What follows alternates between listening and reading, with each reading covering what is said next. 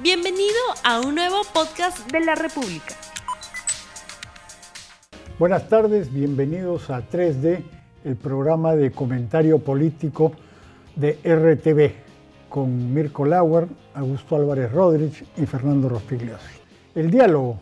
Hace unos días el presidente del Congreso, Pedro Lachea, prácticamente retó al presidente Martín Vizcarra a reunirse, a dialogar, sugiriendo que fuera en un punto intermedio entre local del Congreso y Palacio de Gobierno en la iglesia de San Francisco.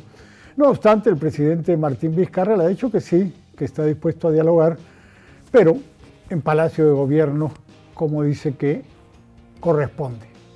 ¿Servirá para algo este diálogo o será como los muchos diálogos que hemos visto en los últimos años con varios gobiernos que prácticamente no han conducido a nada? ¿En qué estamos ahora? Yo creo que estamos yendo a un punto muerto donde tenemos el gran problema en que por un lado hay un gobierno que ya está claro que no puede retroceder en su propuesta de adelanto electoral, tiene a 70%, 70 de la gente detrás y si retrocediera, pues la gente le, pasaría la, factura. Y un Congreso que lo que está apuntando es a que hay un argumento constitucional para evitar la disolución por una cuestión de confianza, porque la cosa constitucional no está en juego en esas reglas. Y ahí lo que va a ocurrir es que hay un impasse institucional donde van a discutir, la disolución no va a ser tan transparente y objetiva como sea, y en un mes y medio vamos a estar en un limbo donde no se sabe qué va a pasar. Bueno, por lo pronto no se sabe qué va a pasar en el diálogo, porque es una figura un poco extraña. Generalmente para estos diálogos las partes se calman, ¿no es cierto? Y van a buscar soluciones. Pero desde que Pedro Lechea lo propuso y Martín Vizcarra lo aceptó, Fuerza Popular no ha hecho sino emitir opiniones y declaraciones, ¿no es cierto? Ahora han salido con la, amenaza de cárcel si se cierra el Congreso constitucionalmente. En el otro caso ha salido Miguel Torres a decir que nada de estar demorando como hace la, señora Bartra, sino de una vez presente lo vamos a votar, en el entendido de que esto hay que archivarlo mejor antes que después. Todas estas son posiciones que se pueden discutir, etcétera, pero que abren la pregunta ¿y, de qué va a hablar Olachea en Palacio de Gobierno? ¿No es cierto? Porque estas declaraciones no, son pues trascendentes, pero sin duda le quitan piso a algo parecido a una representatividad. Le quitan piso político, porque en el campo protocolar, efectivamente, Olachea es el presidente del Congreso y la conversación va a ser pues de poder a poder. La pregunta es, ¿sobre qué? ¿Y Olechea representa al Fujimorismo en esa mesa? O representa al Congreso. No, es un Congreso partido, dividido en, opiniones. Así es, yo creo que no representa al Fujimorismo. Yo lo he dicho alguna vez y lo pensé, y ahora me doy cuenta de que no, que el Fujimorismo tiene sus propios juegos. A los demás eh, tampoco. Yo creo que eh, Pedro Lechea lo que representa es la majestad del cargo. Eso es todo. ¿Tú crees que representa al Fujimorismo? Yo creía que representa al Fujimorismo, que digamos que está llevando la posición de, esas tres bancadas que son Fuerza Popular, el APRA y Contigo, y lo que se han, se, han salido de, PPK, que ya son como 70 en conjunto y que están diciendo lo que dicen es, este, a mí me eligieron por cinco años y no me voy. Bueno, lo, lo va a decir, pero ¿tiene algún instrumento? ¿Sabemos que tenga algún argumento? Algo que ofrecer a cambio de no irse. ¿Qué, qué, qué, Porque toda conversación pues, de este tipo es o debería ser una negociación. Sin duda. Realmente. ¿Qué está para ser negociado sobre la mesa?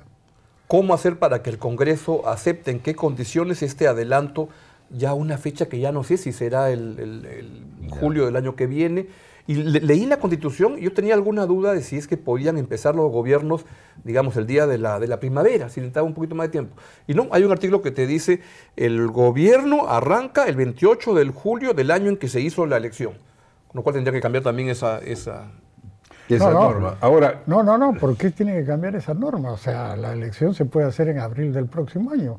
Yo he recordado que Paniagua llegó al gobierno el 22 de noviembre.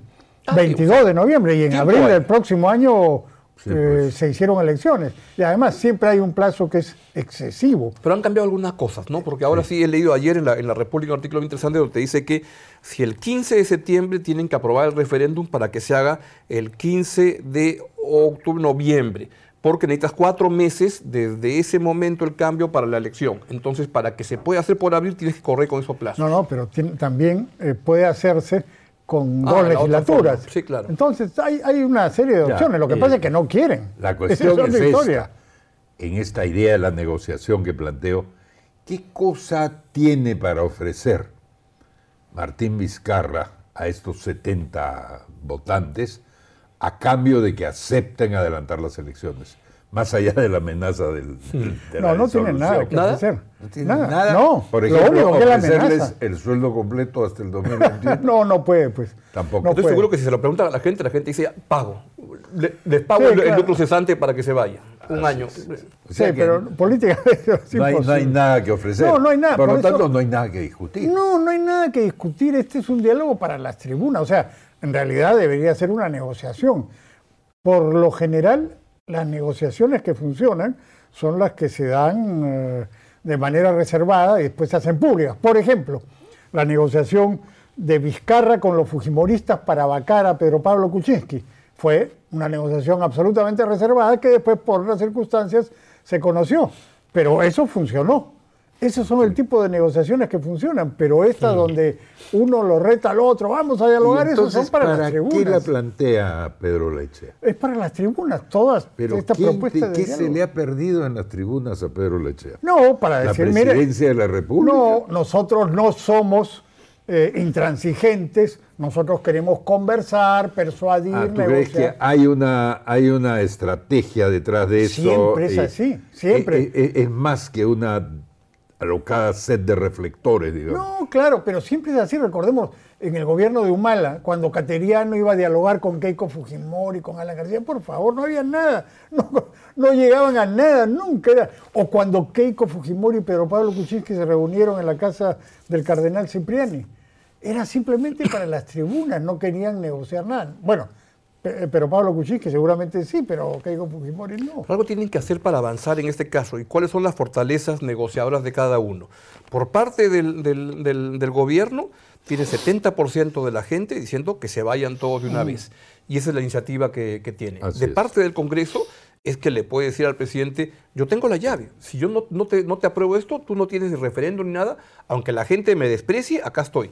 Ese es como un punto muerto. Y en negociaciones sofisticadas siempre te- hay un concepto que es el de la mejor alternativa a no llegar a un acuerdo, que es como tu punto base del cual no debería retroceder nunca. Entonces, ¿cuál es la mejor alternativa de Vizcarra en no llegar a un acuerdo con el Congreso? ¿Y cuál es la mejor alternativa del Congreso en no llegar a un acuerdo con, con- con Vizcarra? Y, y- y- y seguir haciéndole perder el tiempo al país Así es, hasta eso el es. 2021. Y lo que no toma en cuenta es que la gente un día se puede molestar más de la, más de la cuenta. No, pero e- esa- ese tipo de, de reflexiones sobre la negociación son para negociaciones racionales, no son para negociaciones políticas, donde los políticos actúan muchas veces irracionalmente por odio, por rabia, por mil cosas. Claro, ¿cuántos enemigos puede haber, puede estar cosechando Olechea ahorita por ser él el que va a Palacio y no Rosa Bartra o Miguel Torres o cualquiera de estos fujimoristas? Entonces sí, pues. Ahora, el punto es que Vizcarra no necesariamente puede plantear la clausura del Congreso por este tema. Puede hacer otra cosa. Por otra- otro tema. Puede plantear 15 temas distintos, puede poner eh, un presidente del Consejo de Ministros absolutamente intragable para la mayoría eh, y que vaya y los insulte. O sea, puede hacer o que declare una política pública que es con mis hijos, con tus hijos me meto. ¿No? Y manda al- a un ministro a sustentar eso y que, Claro. claro, ahí Arimborgo comienza a volverse a convulsionar. Entonces, Vuelve a hacer su- nombrar a Saavedra, ministro de Educación, y trae a... Bueno, puede hacer muchas A Cateriano de primer cosas. ministro. A Cateriano de primer Ya, pero esas cosas tienen las patas cortas porque en la perspectiva de ser disuelto le van a mandar dulces a todos los que lleguen. No, no. Lo que le queda, yo creo, es buscarse un buen equipo de abogados para ver cuál es la fórmula constitucional viable eficaz y rápida para disolver. El problema es que ahí le, han puesto la, la pata de cabra donde le dicen, tú no puedes hacer refer- tú no puedes hacer, el, el Congreso es el que decide en temas constitucionales, no puede ser cuestión de confianza por estos temas. Y siempre va a quedar la duda en un tema tan importante que este, disolviste el Congreso de manera este, eso, no objetiva. para- para y ahí eso Milagro Salazar le dice, y si no te vas, te vas preso. Para eso son los abogados. Y recordarle a recordarle a la señora Salazar y a la señora Bartra, que también la está parodiando, que su, su líder histórico no fue preso por haber cerrado el Congreso. No, no, no. Fue bueno. preso por genocida y haber asesinado. ladrón. Por ladrón y haber asesinado niños y familias No, en no. el contexto de la guerra. Hubo sanciones por, por el cierre del Congreso, sancionaron a ministros, en fin. Sí, pero no. Pero no fue la pena grande, Fujimori no, ¿no? está ahí No, por haber cerrado el Congreso. Entonces, que los intentos de asustar a Vizcarra tampoco son muy. Bueno, ya hay también constitucionalistas que están saliendo a decir que sí es posible, como César Landa, que ha sido Ah, miembro. bueno, siempre hay O sea, constitucionalistas claro, para los dos lados. Hay eso para los dos lados. Y además, eh, eh, esto está teñido por las opiniones políticas que han tenido antes los constitucionalistas. No generalmente, no, no todos. Sí. Pero entonces, más que opiniones constitucionales, muchas veces se toman como opiniones políticas. Entonces, hay para todos los gustos en este tema, ¿no? La gente que está pensando acá, mirando del tema de lejos, porque mientras haya otros Yo creo actores... que la gente está en una postura de tipo, ¿se atreve o no se atreve? Porque eh, el público tampoco es inocente, el público no es un juez, el público quiere acción. Y sobre todo, como desde el circo romano antes, el público quiere sangre, Sí, quiere ver sangre, quiere emociones fuertes en la política. Y acá hay una emoción fuerte que ¿Qué es? toda persona, que es cerrar el Congreso. La gente está esperando a la tropa entrando, ¿no es cierto? Y a los eh, congresistas gritando afuera, ¿no es cierto? Uniéndose. En fin, a nuestra edad ya hemos visto. y Mulder y. Bartra abrazados con el rochabús que les tira agua en la puerta del Por- Congreso. Por, supuesto, por supuesto. Entonces, eso es lo que creo que está pensando el público. Una parte está pensando, ¿se atreve o no se atreve? Otra está pensando, bueno, pero ¿cuándo? ¿No? Y otra probablemente diciendo, "Oh, Dios mío, que no lo haga. Y le pueden, le pasar la factura a, a Vizcarra en un momento de todo el, el estadio gritándole, cobarde, Ah, cobarde, no te atreves, este, Por ciérralos. supuesto, por supuesto. Bueno, pero, pero o sea, eh, esta amenaza que le hacen a Vizcarra de que lo van a juzgar Mm. después si es que cierra el Congreso, puede ser eh, eh, una amenaza poco creíble. por- ¿Por? Porque de todas maneras lo van a juzgar a Vizcarra. o sea, Vizcarra Así va, es. el día que termine, al día Va a siguiente, ser juzgado. va a ser O procesado por chinchero o por, el por cierre. o chinchero, que sea. por eh, sus obras en... Yo creo que ju- con justificada razón por lo que hizo en Moquegua cuando era gobernador, porque hay varias cosas ahí que están bien oscuras, en fin. Pero de todas maneras, Sí, pues entonces Vizcarra va no a ir- es un argumento que dé no es un argumento Entonces, muy bien fuerte. Vizcarra lo que requiere es una bancada parlamentaria que lo defienda en ese Congreso. O un gobierno que no sea Y, y acogerse a de la frase de Fidel Castro, la historia me absolverá, digamos, una de esas cosas. O ir a un país donde no hay extradición o, o algo así. Lo cual vuelve a demostrar que en política se necesita abogados por los cuatro costados en todo momento. Pero, pero va a depender, ya sea el 20 o el 21, qué gobierno es el que venga. Si hay un gobierno que tiene la intención de, de perseguirlo, de hacerle la vida difícil, o, o un gobierno que se ocupa de otras cosas y no se mete con él. Y que ya queda la cosa en manos de la justicia. En fin, Bueno, ¿y cuándo piensas revelar al país cuál va a ser el próximo gobierno? nadie sabe cuál va a ser el próximo gobierno, pero yo creo que eh, los que se oponen al, al adelanto de elecciones piensan que a ellos les va a ir mal el año 20 y tienen la ilusión, que creo que es equivocada, Sí, de que el yo 21 también. les podría ir mejor. Yo creo que el 20 o el 21 es igual, más o menos para todos, ¿no? Porque las cosas no van Quizá a cambiar algunos demasiado. pensaban que necesitan más tiempo para prepararse, pero esa gente generalmente todo el tiempo del mundo no, No, les alcanza. y ¿no? finalmente las elecciones se, se deciden eh, muy rápidamente, ¿no? No, no va a cambiar muchas cosas, ¿no?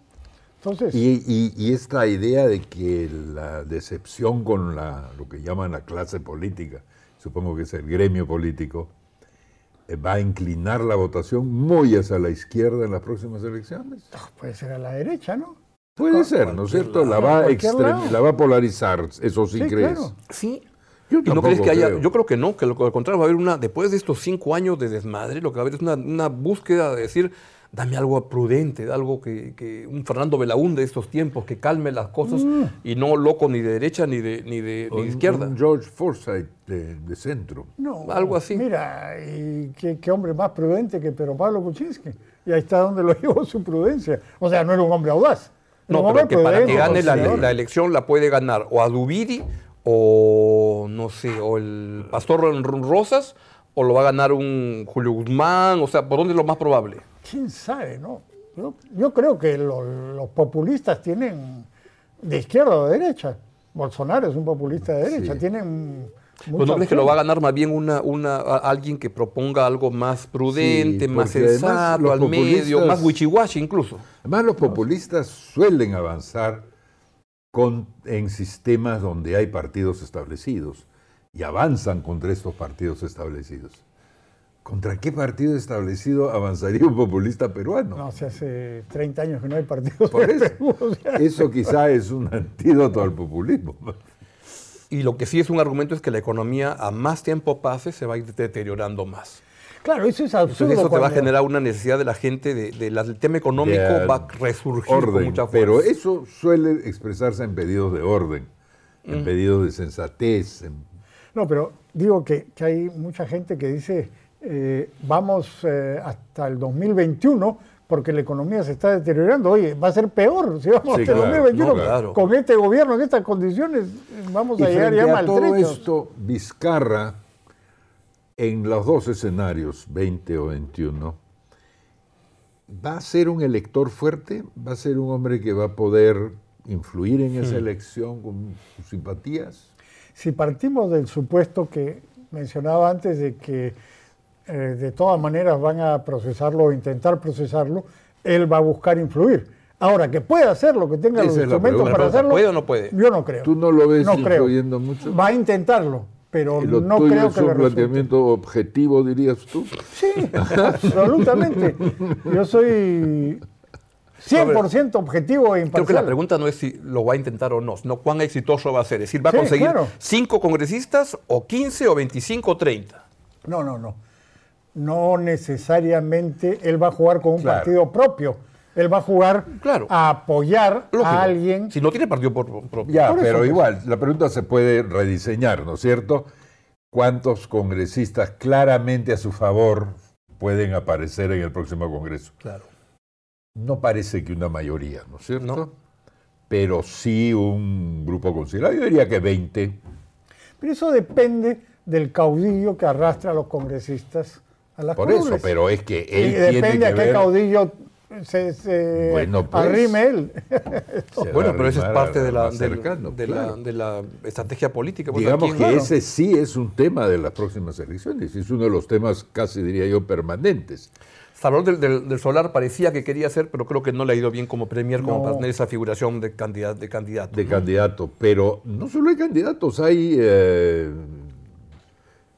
¿no es cierto? Hay jefes de listas parlamentarias Sí, y esas cosas. Quizá el solar sería... Y puede postular al Parlamento. No, no puede postular al Parlamento. ¿Quién? Vizcarra, a nada, ¿no? No, no, No, nada. No, no. Y además no lo haría. Pero creo que nos quedamos con esas dudas hasta la próxima semana. Esperando el diálogo, claro. Esperan- esperando sentados aquí el diálogo entre los presidentes de la República y del Congreso, con la recomendación siempre, por supuesto, de que difundan este programa a través de todas las redes sociales, del Facebook, del Twitter, del Instagram y del YouTube. No olvides suscribirte para que sigas escuchando más episodios de este podcast.